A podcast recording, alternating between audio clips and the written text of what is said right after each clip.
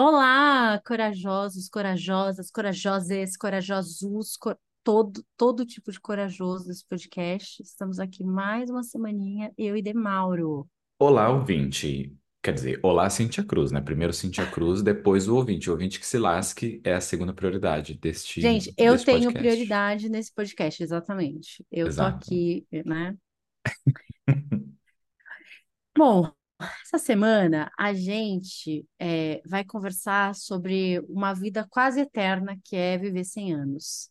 E de onde veio essa ideia aí, porque É, não paro de pensar nisso agora, gente. Então, vou começar dando contexto, tá, Bruno? De onde veio, de onde veio isso? Bom, tudo começou com é, a Isabel Allende, que é uma autora muito famosa, muito conhecida. Eu acho que na é, Latinoamérica ela é a que mais vendeu livros, assim, ela, enfim, né? É, e eu nunca tinha lido nada da Isabel. Pecado este, porque Thaís Steinbach é muito fã de Isabel, já tinha falado, é, mas, enfim, nunca tinha entrado aí na minha rota e, e tal, beleza. E aí eu comecei a, a ler, né, co- comecei a Isabel, ela é- é- o livro dela, acho que mais famoso é A Casa dos Espíritos, que tem um filme com a Meryl Streep, acho que com o Antônio Bandeira e tal, um livro que não é novinho, é antigo, que também ficou muito famoso, enfim, que vale a pena, vai estar aqui nas nossas dicas no final do episódio.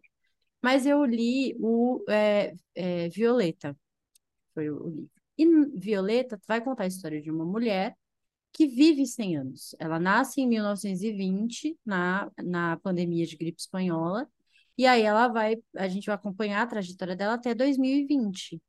Então, ela passa pelo século, e como a Isabel é chilena e vem de uma família envolvida em política, eu achava que ela era filha do Salvador Allende, mas não, ela não era filha, mas de alguma maneira ele teve ali muito presente na criação dela e tal. Então, é, todo aquele contexto do, da ditadura e tal, ela viveu isso muito, a própria autora, né? E isso aparece, esse contexto político e tal, aparece muito nos livros dela e essas, essa crítica com o olhar feminino disso tudo. Então, é, o livro é legal por ela viver 100 anos, pelo contexto político, por você é, olhar para essa América Latina com essa coisa do, do como os povos originários foram sendo massacrados e tudo bem, ninguém fez nada, é assim mesmo e tal, enfim. Então, ela passou por muita coisa, né, no, no livro, a personagem, a Violeta, e por muitos amores e, e tal. E mesmo até o final da vida ali, ela estava envolvida com alguém ou se descobrindo, é, amando alguém mesmo aos 60 anos, 70 anos e tal. E as mortes, né, os lutos que ela foi vivendo, enfim. E aí, depois que eu li esse livro, gente, acabou minha paz na vida. Porque a gente está num contexto de vida, de isso falando claro, né, gente, da nossa bolha aqui, que a gente tem acesso à saúde, à vacina, a tratamentos, a mil coisas, a gente sabe de muita coisa, a gente sabe como envelhecer melhor, envelhecer com mais saúde, então a chance da gente viver aos 100 anos é muito grande. E aí, para mim, que tenho 40 anos, para o Bruno, que tem 22, é, Como é, como cai na cabeça de vocês a ideia de que tem mais 60 anos de vida? Você tem mais 60 anos de vida, você tem mais 40 anos de vida, você tem mais 80 anos de vida. Como, eu não sei, assim, é claro que você pode sofrer um acidente, você pode, enfim, mas vamos, o foco aqui é, tá, e se eu viver 100 anos? Como vai ser? E se você viver 100 anos, Bruno? Você tem mais aí 70 anos pela frente. Como cai pra você isso? Pensar que você tem mais 70 anos de vida. Cai por muitos lugares. Eu lembro quando eu fiz 30 anos, 31 mais ou menos, eu tive meio que uma crise ali de reflexão sobre. Quando você é mais jovem, né? Você pensa o que que você vai ter já com 30 anos, né? Tá casado, filho, e não sei o quê. E aí eu lembro de ter esse, esse- essa sensação, e aí eu lembro de pensar depois, né? No momento só, só tinha ficado triste, mas depois de pensar de tipo, puta, em 30 anos eu já vivi tanta coisa e eu provavelmente não tô nem na metade da minha vida. Imagine o quanto mais para viver, sabe? E aí eu pensei nesse lado, assim, de pensar. puta, é muita coisa para viver ainda. E esse lado de pensar o quão gostoso é de pensar que a gente vai viver pelo menos o dobro, mais 30 anos. E é tipo, não, a gente vai viver mais, mais um monte. E como vem esse lado, por um lado de possibilidades e por um lado de medo. E o que eu penso de medo é muito sobre câncer, né? Eu acho que muita gente tem esse Sim, lado de você pensar, de você ficar doente e tal. Mas eu acho que o medo maior é de, para mim, né, envelhecer sozinho, sabe? E é tão engraçado desse medo de envelhecer sozinho, porque ele vem por um lado onde eu era mais jovem, tinha menos amigos, e como alguns sentimentos ainda precisam ser trocados, sabe? Porque hoje eu não me sinto sozinho, eu me sinto cheio de amigos. Mas quando eu tento aplicar isso, eu penso pelo lado de, putz, eu vou envelhecer e quem será que vão ser os meus amigos que vão morrer primeiro, sabe? E aí é uma bosta. E aí Ah, eu tava até falando com a Fran, e aí eu pensei, puta, eu acho que esse vai ser um episódio de chorar. E eu não tava pensando que esse episódio ia ser um episódio de chorar, de pensar assim em perder pessoas, sabe? Como isso vai ser uma bosta. Quando começar a acontecer. Porque vai começar a acontecer. né? é, e eu passei por um extremo, assim, porque eu fiquei uma semana mexida com esse tema do caramba, vamos, viver 100 anos, tipo, quase uma realidade, assim, para mim já estava posto. E aí, na semana passada, a irmã de um amigo muito querido, assim, muito querido, aos- morreu com 43 anos, de, de um jeito, assim, muito rápido. É, deu infecção, que deu não sei o quê, uma bactéria no pulmão, UTI e morreu, assim, Mas eu queria 43 pro- anos. Propor uma coisa. Se a gente já começar a falar pela morte, os ouvintes já vão fugir, porque tem muita gente que não quer falar, que não quer ouvir sobre morte, Cíntia. É, claro, mas aí o que eu quero é. Eu, eu não tô. eu não- a gente não está indo por um caminho aqui da, da pura ilusão. Existe uma, ainda existe uma realidade de que sim, você pode morrer amanhã, lá, isso tudo a gente sabe, né?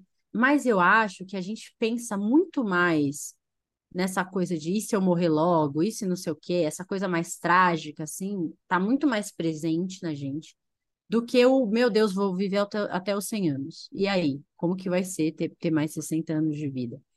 Isso, não sei também, né? Tô falando por mim, porque eu acho que isso foi uma coisa que nunca passou pela minha cabeça, viver tanto tempo.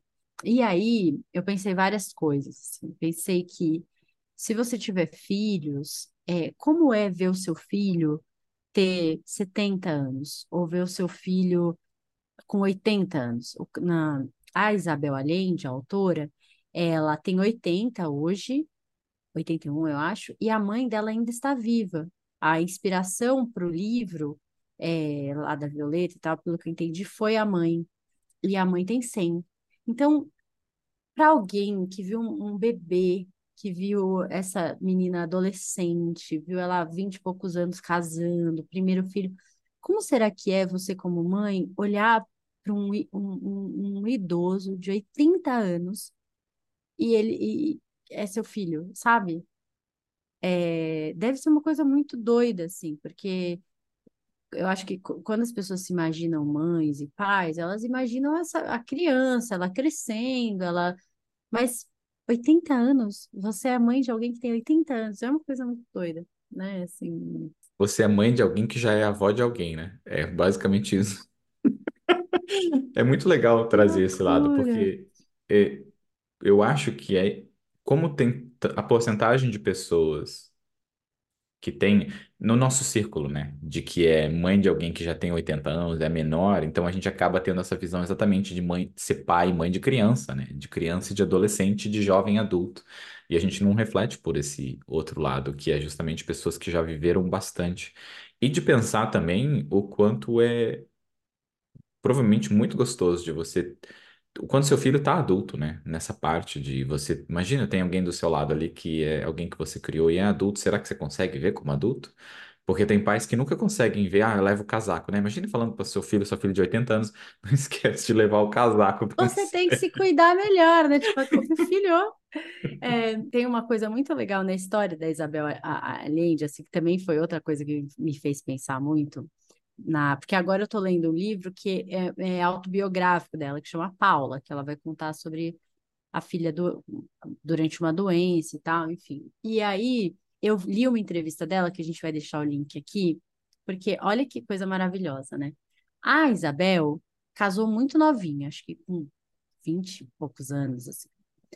E aí ela casou, ela teve acho que dois filhos com esse cara e tal, não sei o quê. Eles ficaram quase 30 anos, acho que 28 anos juntos, e ela resolveu se separar. Quando ela resolveu se separar, as pessoas falam: Meu Deus, você tá maluca? Vocês têm quase 30 anos juntos, dois filhos, uma vida toda feia. Não, nossa, o que, que vai ser da sua vida e tal, não sei o que, blá, blá. beleza. Ela se separou. Um ano e meio depois, ela conheceu um outro homem, Willie. Se apaixonou loucamente, se casaram. Ficaram quase 28 também anos juntos e tal. E aí ele, eu não sei se ele morreu ou se eles se separaram. Eu acho que ele morreu. E aí ela ficou sozinha de novo. Tipo, dois casamentos de 30 anos. Isso já é uma coisa louca de se pensar, né? De quase 30 anos. E aí, é, ela estava com acho que 78, assim, numa entrevista, perguntaram para ela, né? Nossa, então é isso, né? Foi quase, agora você vai morrer sozinha. Ela falou: Não, eu tenho esperanças de encontrar outra, outra pessoa. Tipo, imagina, é, eu quero continuar vivendo amor e tal, e não sei o quê, né, né. E um cara, um advogado de 70 e poucos anos também, ouviu a entrevista e começou a mandar e-mails para ela.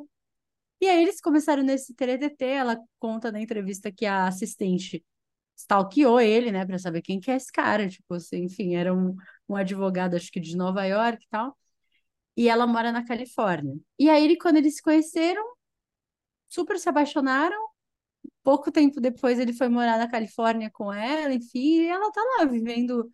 E aí ele sempre falava, vamos casar. É, porque eu acho que eles não moravam juntos, não sei como é que era. E ela sempre enrolava ele, assim, tipo, ela não, a gente pode ser amantes, eu não quero um casamento. A pessoa é isso, gente, 78 anos, tipo assim, ai, né? Aí ela, não, não quero casamento, né? Até que teve uma hora que ela aceitou. E então hoje ela tá no terceiro relacionamento dele, dela, com 80 anos de idade.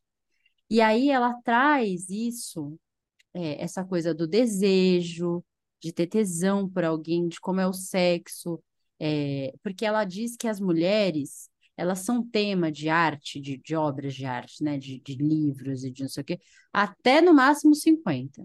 Se estuda a mulher até a menopausa. Depois elas ficam invisibilizadas, elas não existem mais, elas não são tema de entrevista, de conversa, de livro.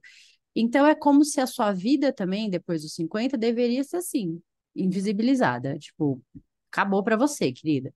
Por isso que ela faz tanta questão de trazer isso nos livros dela, assim, falar de que sim, aos 50 você pode rever sua vida, você pode pensar num outro trabalho, você pode ver algo que uma coisa que você nem gostava e que agora vai ser super legal e você vai se dedicar, inclusive o sexo.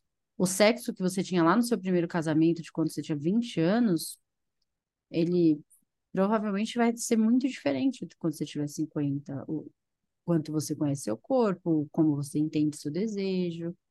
Então, é, é muito legal. A entrevista, assim, é uma mulher fascinante de, de conhecer. É, eu de pensar nisso, o sexo vai ser muito melhor, maravilhosamente melhor, de você pensar de quando você tinha 20 anos. Porque 20 anos era só hormônio, né? Era só a loucura do hormônio, não era tanta segurança e conhecimento do seu corpo, né? E, e sabe que, que pensando nisso, do, eu até fazia piada de, tipo, ela tem que falar com a terapeuta dela, que ela tem um teto aí que os relacionamentos dela só duram 30 anos, ela precisa superar essa, Só duram. esse É, prazo, né? exatamente. Que é isso? Tem que 30 anos ver. é é pouco. Tem que passar. E como é gostoso de pensar esse, essa parte, né? Ela encontrou três amores. Bem, isso é um, é um outro tema, né? Mas eu vou colocar aqui de qualquer maneira, que é como é você estar aberto mesmo ao amor, né? Para conseguir encontrar o amor, porque é, talvez você viva a vida toda sem encontrar, porque está completamente fechado para as pessoas, né? Mas não quero entrar nesse tema, é só uma reflexão que, que veio na minha cabeça. E nessa parte da idade. Sabe que quando eu penso nisso da, da idade, eu, eu acho que a gente até falou aqui em outros episódios, né, do como a gente realmente exclui as pessoas mais velhas das, dos locais, se a gente pensar em pubs e, e baladas e tudo assim, como que são para pessoas mais jovens. E aí você vê uma pessoa mais velha ali, é tipo, é diferente. Uma pessoa mais velha tá ali. E aí você tem balada só para pessoas mais velhas. É tipo, é, mas como que a gente exclui a sociedade, né? Porque a, A gente vendo que a gente vai viver até 100 anos, vai ser uma coisa normal, aí você vai só poder viver até 35 anos com esse grupo de jovens, e aí de 35 a 100 você vive com quem? Sabe? Onde que é esse grupo? Onde você vai existir? Você vai ficar só em Ah, casa, meu você não vai amor. fazer De nada? Mauro, a gente tá no capitalismo, meu querido. Você acha mesmo que as pessoas não vão criar é, é, coisas específicas? é, é, é, enfim, né? O, Já ca- o tem, né? capitalismo falha, O capitalismo falhou, falhou, falha e falha e falhará. falhará. É, João, um abraço. Pera, e aí, se estiver ouvindo a gente, beijo pra você. esse ponto do. Eu, não, eu entendo que vai, vai ter soluções, mas é soluções separadas ainda, sabe? Claro que o capitalismo vai criar local para a gente gastar dinheiro e viver experiências, mas é esse ponto de a gente incluir e aceitar diferentes grupos de idade, sabe? Por causa dessa, dessa longevidade. E um ponto que eu penso muito é. Não sei se a gente já, você já quer entrar nisso, você tem outros pontos, mas eu vou jogar aqui e a gente decide. Que é sobre quando a gente pensa muito em coisas que a gente tem para fazer, que a gente tem vontade de fazer, eu sinto que existe muita coisa de a gente deixar para depois e pensar que a gente pode fazer isso no futuro por causa de a gente pensar que a gente tem muito tempo na nossa vida sabe? E eu não quero entrar no imediatismo e pressão, ah, eu tenho que fazer tudo agora porque eu posso morrer amanhã. Não, isso é uma outra loucura que não é saudável você pensar que você pode morrer amanhã e você tem que viver tudo agora, porque é muita pressão.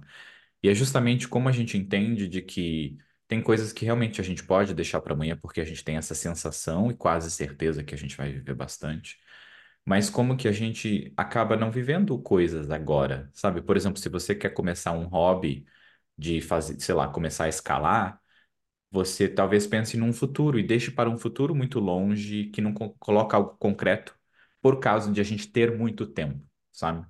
E Hum, como que a uhum. gente traduz isso para uma realidade gostosa de pensar que se você quer realmente escalar, você pode entrar no Google, descobrir onde tem uma escola, ligar e ir na semana que vem nesse lugar, sabe? E é como a gente se cuida hoje de viver experiências e fazer coisas agora, sem deixar muito para o futuro, sabe? Ah, no começo do ano eu vou começar a fazer não sei o quê.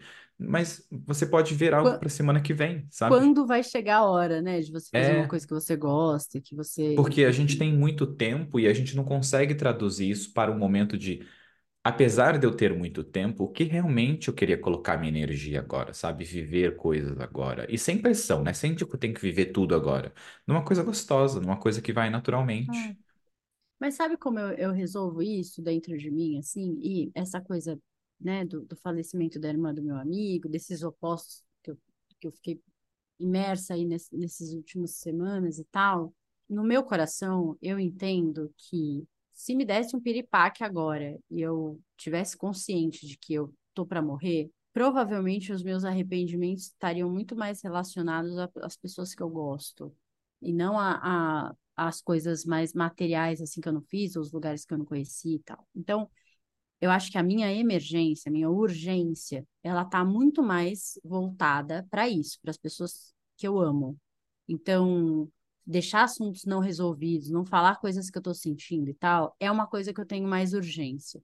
Que eu sinto que é, eu, é, eu sei que tem coisas que precisam de maturação, né? Não dá para você tentar resolver tudo na hora e tal, enfim.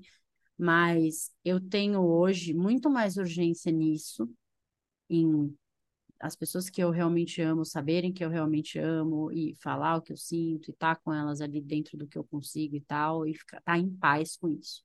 Essa é a minha urgência. As outras coisas, eu acho que a gente às vezes se perde mesmo na vida, começa a trabalhar igual maluco, aí lembra que, meu Deus, eu não faço nada por mim há sei lá quantos meses e tal, enfim, né? A terapia tá aí para isso, para ajudar a gente a lembrar, né? Eu sempre, eu tenho uma paciente que ela sempre traz assim, e ela escuta a gente, então é para você, gata. Ela sempre começa a sessão assim. Eu me dei conta que este ano eu não fiz nada por mim. Eu não sei o que, tipo assim, meu Deus, né? Aí quando a gente vai olhar, cara, mas ela teve um ano todo maluco, com milhões de coisas acontecendo, assim, mudanças, coisas difíceis mesmo e tal. Então, sim, gente, às vezes a gente fica um tempo sem fazer nada pela gente, porque não tem nem energia para isso, porque tem outras coisas, enfim, né? E aí a gente acorda na terapia e fala, ai, putz, é mesmo, deixa eu é, menos chicote e mais ação para o que, que eu vou fazer então por mim agora que eu me liguei disso e tal, né? Mas é isso, assim, eu tento é, deixar em ordem, sempre organizado, sempre os meus afetos, os meus amores, as pessoas que eu gosto, porque se me der um piripaque agora, eu tenho certeza absoluta que é isso que vai me doer. Assim. É. Então, é isso. Essa é, minha, essa é a minha dica. Essa jovem senhora madura de 40 anos. Eu, eu Famo... vejo. 40 anos, a famosa meia-idade, que hoje em dia já não é bem meia, né? Meia do que meio, meio do que exatamente, né? Não sei. Não é meia, porque no... 50 seria meia, né? Por causa do É, 100 ali. Sabe que isso é uma coisa bem gostosa de pensar, sabe? Porque eu vejo a gente. Eu acho que o primeiro é esse coisa de, de se cobrar como exemplo da sua paciente, né? É um loop infinito que a gente vem da nossa sociedade, muito isso, de que a gente tem que estar produzindo, a gente tem que estar sendo promovido, tem que estar ganhando aumento e tudo mais. E tipo, é, muita cobrança. E a gente tem um episódio sobre ser mais gentil com você mesmo, que eu vou deixar linkado aqui nessa, na descrição. A gente vai pôr. E eu penso muito nesse lado que você disse dos amigos, porque eu concordo das experiências, sabe? Eu vejo o quanto eu coloco energia em falar com as pessoas, em fazer ligação e, e conversar. E até ouvinte, semana passada não teve episódio, porque eu e Cíntia fizemos uma ligação. Na hora de gravar, a gente falou, não vamos gravar nada, vamos só ficar batendo papo.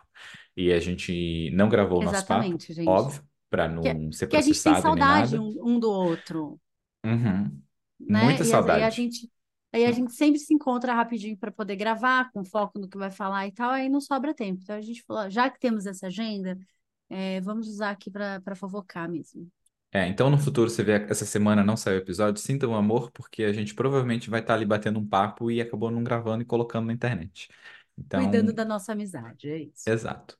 E como é gostoso de pensar que é, é isso, sabe? Do, o colocar energia é justamente mandar mensagem, sabe? Lembrar da pessoa e tudo mais. E E isso é tão diferente pra mim porque eu eu não conseguia ver amizades dessa maneira, assim, sabe? Amizades eram eu não conseguia me conectar com pessoas, né? E aí eu não conseguia ter sentimentos e tudo mais. Obrigado, terapia, por ter me ajudado com isso. E eu lembro de foi um momento de, de morte que aconteceu também quando quando a minha mãe faleceu. Eu lembro de ver a morte como algo tão simples, sabe? E eu não percebi que aquilo foi também traumático, né, para mim. Mas eu não percebi o quanto eu via a morte como, ah, se eu morrer, tá beleza, sabe? E aí eu não via como eu deixei de pensar para esse outro lado, tipo, mas espera, se eu morrer, tem um monte de amigo meu, eu quero continuar vendo eles, sabe? Eu quero continuar conversando com eles e, e eu quero falar, eu quero pôr coisas pra fora, eu quero me expressar, eu quero criar e não, se eu morrer é uma bosta, não quero. E, e aí veio esse outro lado de pensar, tipo, eu aceito a morte, eu não tenho medo da morte, mas eu não quero morrer, eu quero continuar aqui, tem um monte de coisa pra fazer ainda, um monte de pessoas e coisas pra sentir. Isso que eu acho legal, sabe? Vem muito nessa, nesse lado, como você disse, no sentir, no compartilhar. E claro, tem sentir de viagens e tudo mais, mas é as pessoas são de graças, né? A gente fazer uma ligação de vídeo, a gente ir na casa de alguém tomar um café é de graça, praticamente. E como a gente coloca tanta energia na experiência e no viajar, e não se dá conta do como é gostoso estar na casa de alguém ali, levar um bolinho e ficar tomando café com a pessoa, falando merda e com- vivendo um monte de coisa. Isso é maravilhoso. Inclusive, Cíntia me deu um bolo, porque eu queria te ver, quero um bolinho com café. E Claro, Cíntia é, um, é uma daquelas pessoas que acorda tarde, e aí você acorda cedo, uma pessoa que acorda cedo, você tem que fazer o próprio café. Eu acho que Cíntia acorda é. tarde já sabendo que vai ter um cafezinho pronto para ela, entendeu? Gente, mim E não tem coisa melhor do que acordar na minha própria casa e os meus amigos já fizeram o café da manhã, que eles já estão tão em casa que já sabem onde é o café, já colocaram a mesa, já, entendeu? Coisa Uhum. Maravilhosa. Alimentaram os gatos, né? A casa já tá. Lavou a roupa, já tá ali. Já tá Nossa, isso acontecendo. Ai, que delícia. É, e sabe uma coisa também que viver 100 anos me traz, que é a gente tem, a- bom, a gente falou desse lance dos amores e tal, né? E a gente também tem a noia da carreira. Tipo, do trabalho, não sei o quê, aquela ilusão de que vai fazer. Eu falo ilusão, gente, porque eu acho muito improvável que, se você viver 100 anos, a sua carreira não vai ser a mesma em 100 anos. as coisas vão mudar. Talvez a, você continue com a sua carreira, mas é, é, a ferramenta vai mudar, o jeito que ela é feita, como as coisas acontecem e tal, enfim. Então, olha aí os últimos 100 anos como o trabalho mudou e está diferente. Então, a chance do seu trabalho ficar muito diferente nesse contexto é enorme. E aí, eu acho que isso pode te dar angústia, porque você fala, meu Deus, eu estava aqui com a certeza de que eu ia ser advogado, engenheiro, psicólogo, é, manicure, não sei o quê, e tava bom isso, não sei o quê, e agora talvez não, né? Já me tiraram essa certeza. É, e por outro lado, tem um lado legal que é, cara, sim, você, talvez você vai ter muitas outras carreiras, vai fazer coisas muito diferentes. E para algumas pessoas isso é estimulante, né? Assim, para quem talvez já não está muito feliz com o que está fazendo, é, isso, isso, sei lá, existem muitos de você em relação ao trabalho que podem aparecer nesses, nesses próximos anos da sua vida. E a Isabel fala muito sobre. É... Não é bem sobre encontrar um propósito, mas ela fala muito sobre se, é, é meio propósito, mas se engajar em alguma coisa, né? Assim, você realmente, sei lá, seus filhos já estão criados, você já tem um monte de certeza da vi, na vida, seus amigos já estão. Então, assim, tá.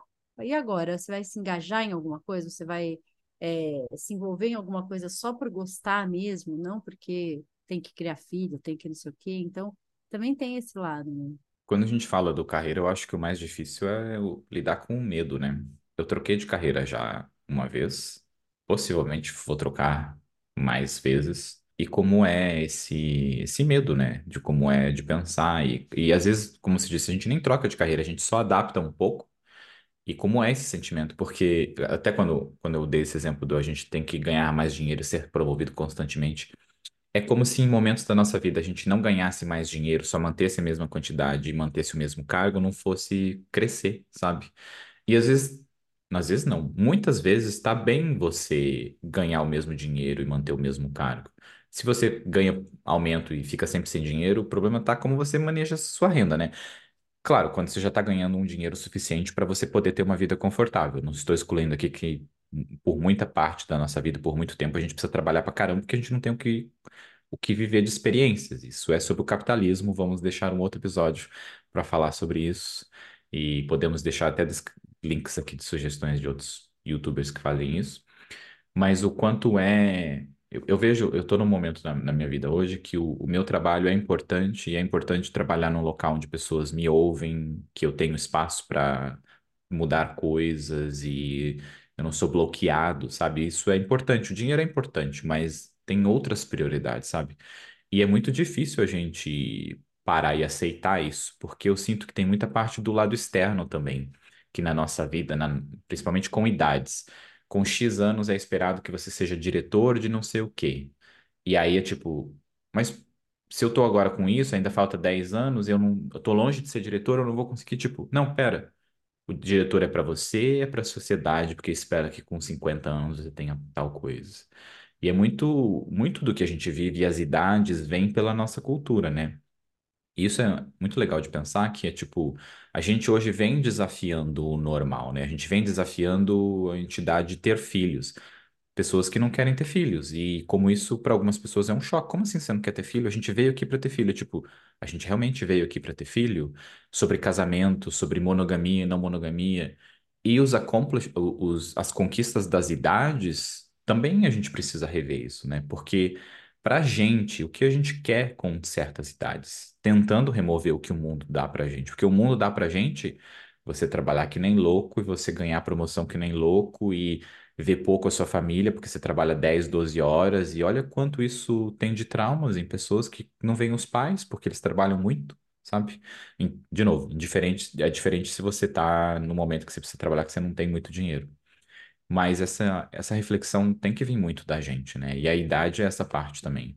E a gente só começa a ver quando a gente começa a ter idade, como eu disse. Com 30 anos foi o primeiro momento em que eu tive essa reflexão de tipo, nossa, eu não comprei uma casa, eu não tenho tal coisa, tipo, não tenho filho. Eu, é, eu imaginava isso quando eu tinha 14, porque o mundo me dizia que eu tinha que comprar uma casa quando Agora adulto e que eu tinha que ter penso por mim filho. mesmo, Exato, agora que eu penso por mim mesmo, e aí é amedrontador também pensar pela gente mesmo, Porque seguir o que o mundo dá é como seguir o que o trabalho dá, né? Você faz isso e você tá certo, você ganha mais dinheiro, você ganha promoção.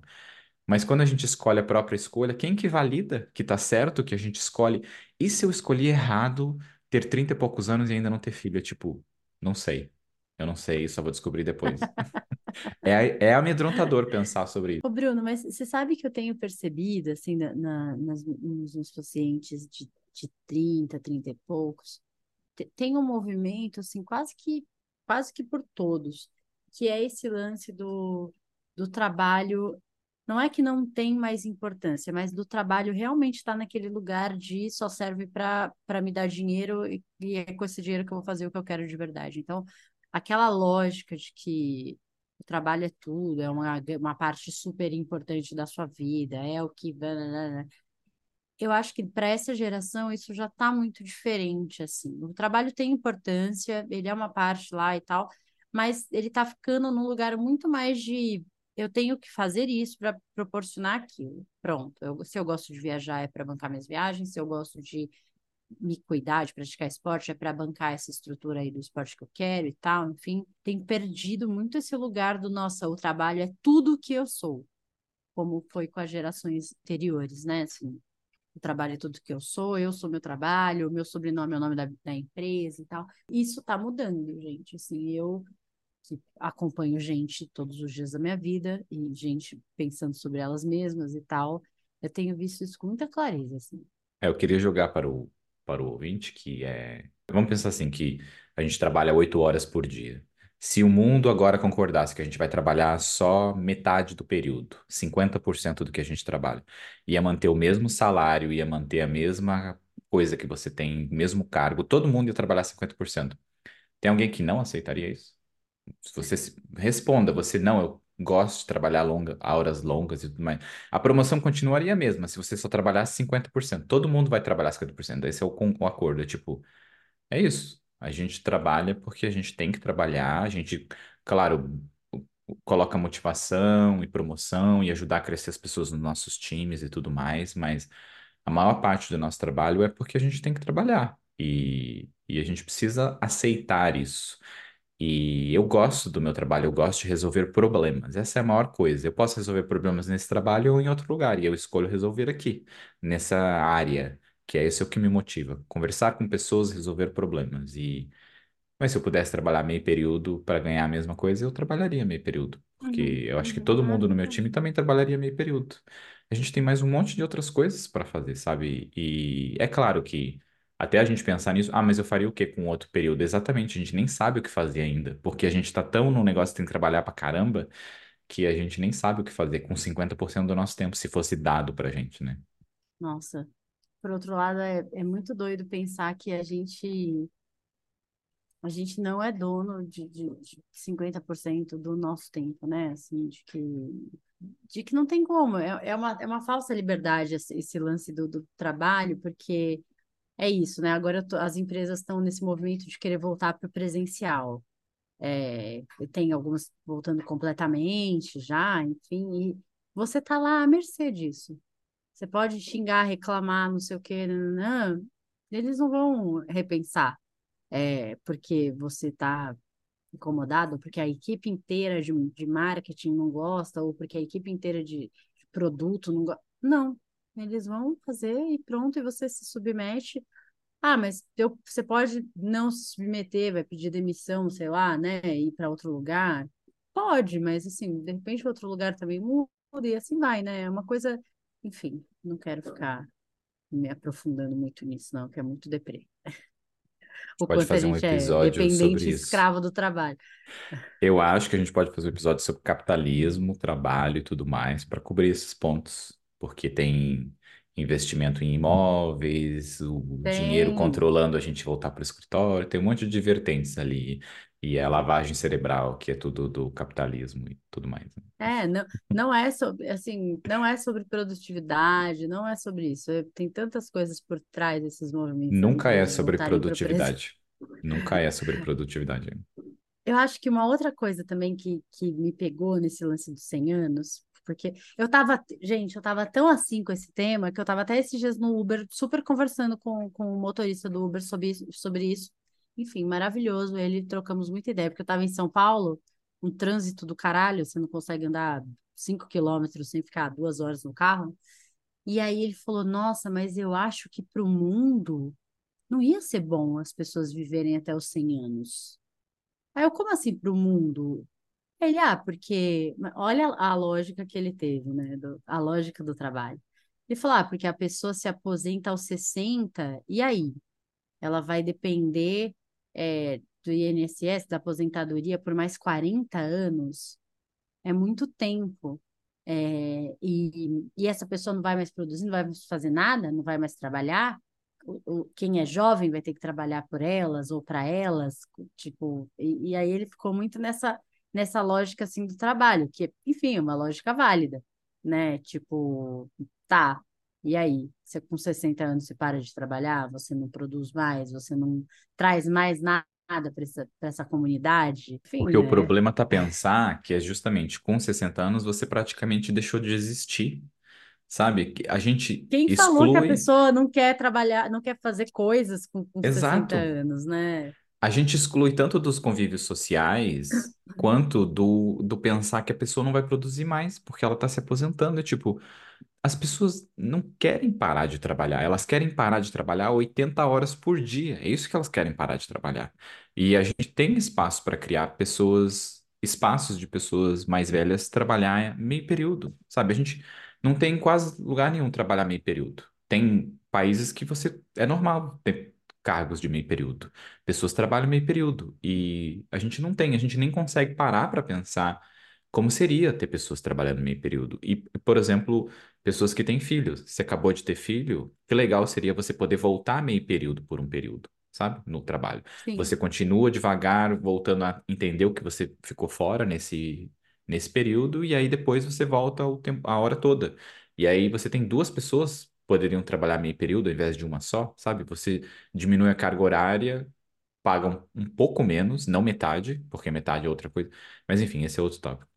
E muitos sentimentos aqui vindo nessa parte do, do produzir, porque é isso, o pensar é que outras pessoas vão ter que trabalhar mais para sustentar o, o mais velho com 60 anos. E é tipo, não, a pessoa com 60 anos quer produzir, ela quer fazer outras coisas, ela só não quer se matar de trabalhar mais, porque a gente já está errado de se matar de trabalhar antes dos 60. E aí, com 60, na verdade, seria um momento em que você começa a pensar, porque você tem uma outra renda fixa, e aí você consegue colocar energia em outras coisas, né? Para continuar produzindo para você, mas para a sociedade também. E, e, isso também traz uma. Um, um, eu acho que dá para puxar uma outra coisa que é. Cara, a pessoa que viveu contaminada por essa ideia de que a vida só é trabalho, é, e ela trabalhou loucamente, não sei o que e tal. Quando ela se aposenta, que, ou quando ela entra num contexto que ela é obrigada a parar de trabalhar, não sobra nada. Então, onde eu quero chegar com isso? Quando eu penso nos meus avós, é, ou nos, nos velhinhos, assim, que eu tive contato, eram pessoas que a vida inteira, tipo, não eram pessoas com, com dinheiro, ricas e que tinha grana e tal, então, assim, que subsistiram por muito tempo, que foram é, dependiam da terra para comer, tinha que plantar, se a roça não desse certo, estava ferrado e tal, enfim. Então, trabalhavam de sol a sol mesmo. A vida estava, o foco da vida estava no trabalho, não estava nas relações, nos vínculos, no afeto, no amor e tal. E aí, quando isso é tirado delas, e é tirado não só porque ela se aposentou, mas porque o corpo não aguenta mais, porque tá cheio de doença, porque tá com problema no osso, porque tá com artrite de não sei o que e tal, não sobra nada. E aí, e aí a gente olha para aquele velhinho prostrado, sentadinho, fica o dia inteiro lá sentado olhando para o nada e tal, não sei o quê. Pensa na vida que ele teve. Provavelmente foi uma vida só voltada para o trabalho. Toda a energia dele estava nisso, o corpo dele estava nisso. E aí, quando isso é tirado, acabou, não sobra nada mesmo, assim, não sobra. Ele não conhece de fato os filhos, então ele vai ter aquele vínculo meio distante, meio estranho. Os amigos são pontuais, ou muitos do trabalho, vinculados ao trabalho, então sobra muito pouco e tal. Se a gente está falando dessa geração de agora, que vai viver até 100 anos, eu acho que vai ser. Acho mais difícil eles serem velhinhos prostrados. Porque é, hoje em dia, esse tema de que trabalho não é tudo, de que você tá muito mais forte, tá muito mais consciente. E, de novo, gente, falando da nossa bolha, porque sim, eu sei que existem pessoas hoje e que vão existir por muito tempo ainda, que acordam e dormem pensando em trabalho, em subsistir e tudo isso, né? Mas, enfim, tem que falar aqui do contexto que é onde eu alcanço, né? Do meu contexto. No meu contexto, no meu círculo, é, que são pessoas que têm acesso à terapia, que têm acesso a lazer, que, que é, essas pessoas não têm só o trabalho, elas têm outras coisas. Então, se tirarem o trabalho da vida delas aos 60, aos 70, vai sobrar muita coisa. E é isso também, né, que eu, que eu acho importante a gente entender e pensar. Eu tô pensando aqui o quanto desse podcast a gente está falando de trabalho, né? Porque é isso, é 50% é. da nossa vida. É, é, é. Duas coisas que eu queria deixar com esse episódio. Quero deixar essa ideia de que a gente, se você quiser, e, e pensar na sua vida de um jeito mais catastrófico, de que você pode morrer a qualquer momento e tal, enfim, né? né? Pensar na morte vai ser sempre um mistério, né? Assim, é o grande mistério da vida. A gente não tem acesso a isso, a gente não sabe como é, a gente não sabe o que acontece, enfim e tal. Já que é uma coisa inevitável, você pode ir pelo caminho do meu Deus do céu, posso morrer a qualquer momento, tá sempre com essa ansiedade, essa angústia, esse, esse medo presente.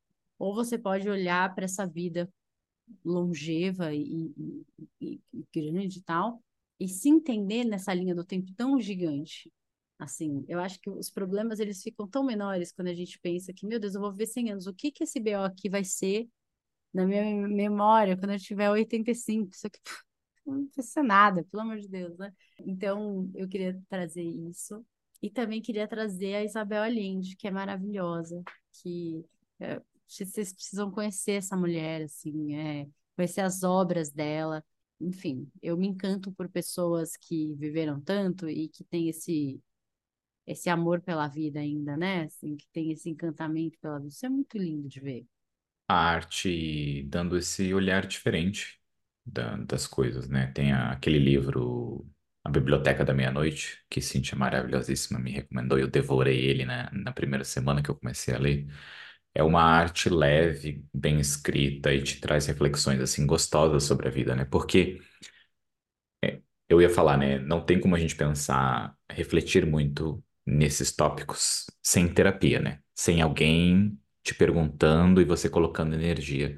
Mas a arte te dá um pouco disso, né? A arte te empresta um olhar de alguém com 80 anos, com 100 anos, alguém com 20 anos, que às vezes a gente esquece desse olhar também ela te empresta um olhar e como é gostoso da gente conseguir por um instante ver através de outras coisas, né? E muitas vezes a gente não concorda, como você ouvindo esse episódio, deve ter coisas que você não concorda. Se você não concordou sobre trabalhar 50% da vida para todo mundo, você está realmente presa no trabalho e é uma coisa de que como a gente precisa parar às vezes para se perguntar as coisas, sabe? Listar tipo no trabalho, na nossa vida pessoal, na nossa relação, nas nossas amizades, aonde a gente quer realmente colocar tempo e merece nosso tempo, sabe? E claro, o trabalho precisa de muito tempo e a gente não tem muita escolha, a gente tem que pôr. Mas a gente tem outros tempos, sabe? E é como a gente ainda consegue, é onde a gente é obrigado a pôr tempo, como no trabalho, assim, se você pensar que são muitas horas que a gente tem que pôr, como a gente consegue também achar espaços para tentar ser mais a gente mesmo e mais feliz, né? E eu acho que até eu venho passando por um momento assim de refletir aonde eu coloco o meu tempo livre, assim, porque eu tive muitos hobbies, tenho muitos hobbies, mas eu coloquei menos tempo neles e eu quero pôr mais tempo. E é isso, se a gente não parar às vezes para se realinhar e pensar, pera, eu comecei a correr de novo, preciso pausar, sentar, escrever e entender. Ah, tá, é isso que eu estou fazendo agora e agora quero pôr mais tempo nisso e mais energia a gente é muito automático nas coisas, né? E a gente sempre vai no que a sociedade diz pra gente fazer e tudo mais. E é gostoso parar sem brigar com você mesmo, de que, ah, meu Deus, isso. Não, parar e só refletir de tipo, aonde eu estou colocando energia nos próximos anos e tudo mais. E, e como é gostoso olhar por um lado positivo para isso, né? Na onde pôr energia, o que te faz bem.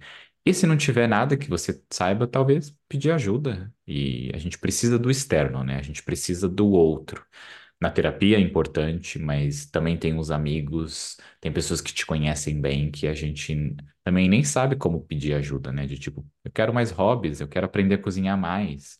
Como que eu faço? Você que cozinha bem, sabe? Me dá umas receitas, eu vou na sua casa, a gente cozinha junto.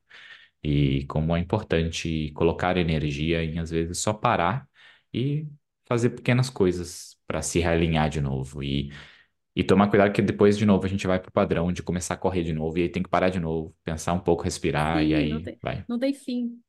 É. É o, é o ciclo.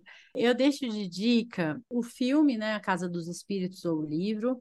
É, o filme, é, a personagem principal do filme, ela é inspirada na avó é, materna da, da Isabel e tal, né? Sempre os personagens dela são inspirados. O Violeta, que é o livro que eu li, é inspirado na mãe, mas eu acho que dá para assistir o A Casa dos Espíritos e tem um contexto do diário também. Se eu não me engano, o filme começa com uma pessoa jovem lendo esses diários da personagem principal ali. Então também tem uma coisa do, dessa história longa assim e tal filmes que falam sobre esse lance de viver bastante e tal. Enfim, eu lembrei do Homem Bicentenário, que é com Robin Williams, como que ele chama? Robbie Williams, É, né?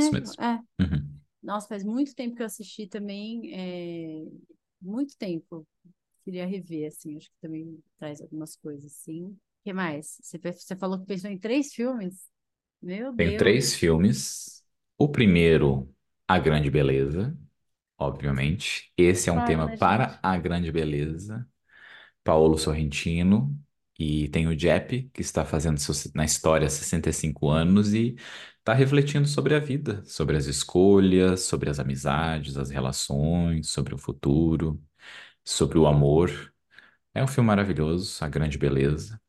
E tem mais um filme de Paulo Sorrentino que é Youth, que é sobre um maestro, que ele compõe música, é o, o mordomo do Batman com do Christopher Nolan. Você vai ver no trailer, você vai ver, você vai reconhecer ele.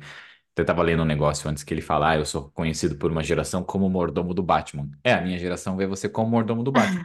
Ele tem 60 anos de carreira no cinema. E é, é isso. Eu tenho uma É, pequena o- janela dele de mordomo do Batman. E é um filme muito bom também de pensar sobre isso, quando as pessoas estão mais velhas que a gente para para refletir sobre as escolhas e caminhos que a gente tomou na vida, né?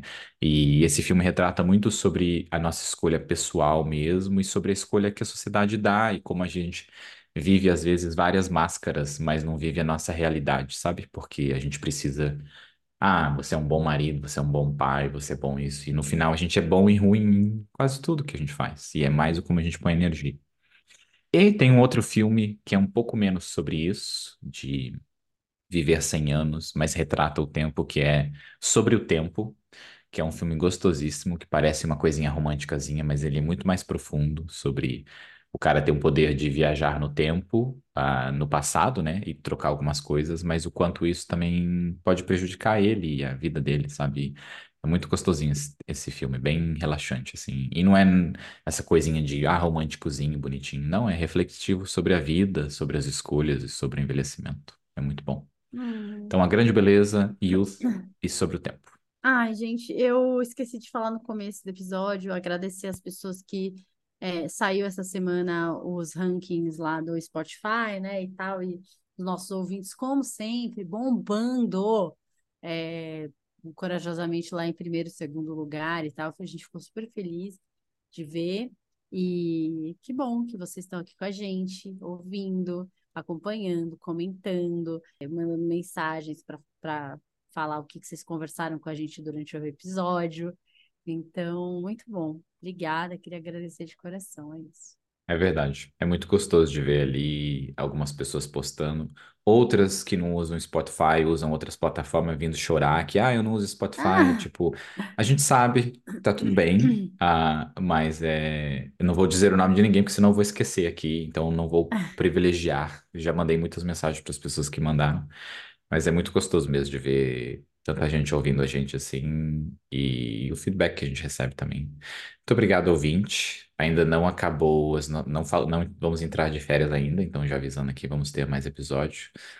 E é um prazer conversar com Cíntia, gravar isso aqui, jogar no mundo e pessoas participarem desse bate-papo. E até um- uma pessoa no YouTube comentou esses dias de, nossa, eu queria estar com vocês ali sentado, conversando, sabe, batendo papo. E tipo, é, às vezes eu esqueço que é isso que a gente tá fazendo aqui, sabe?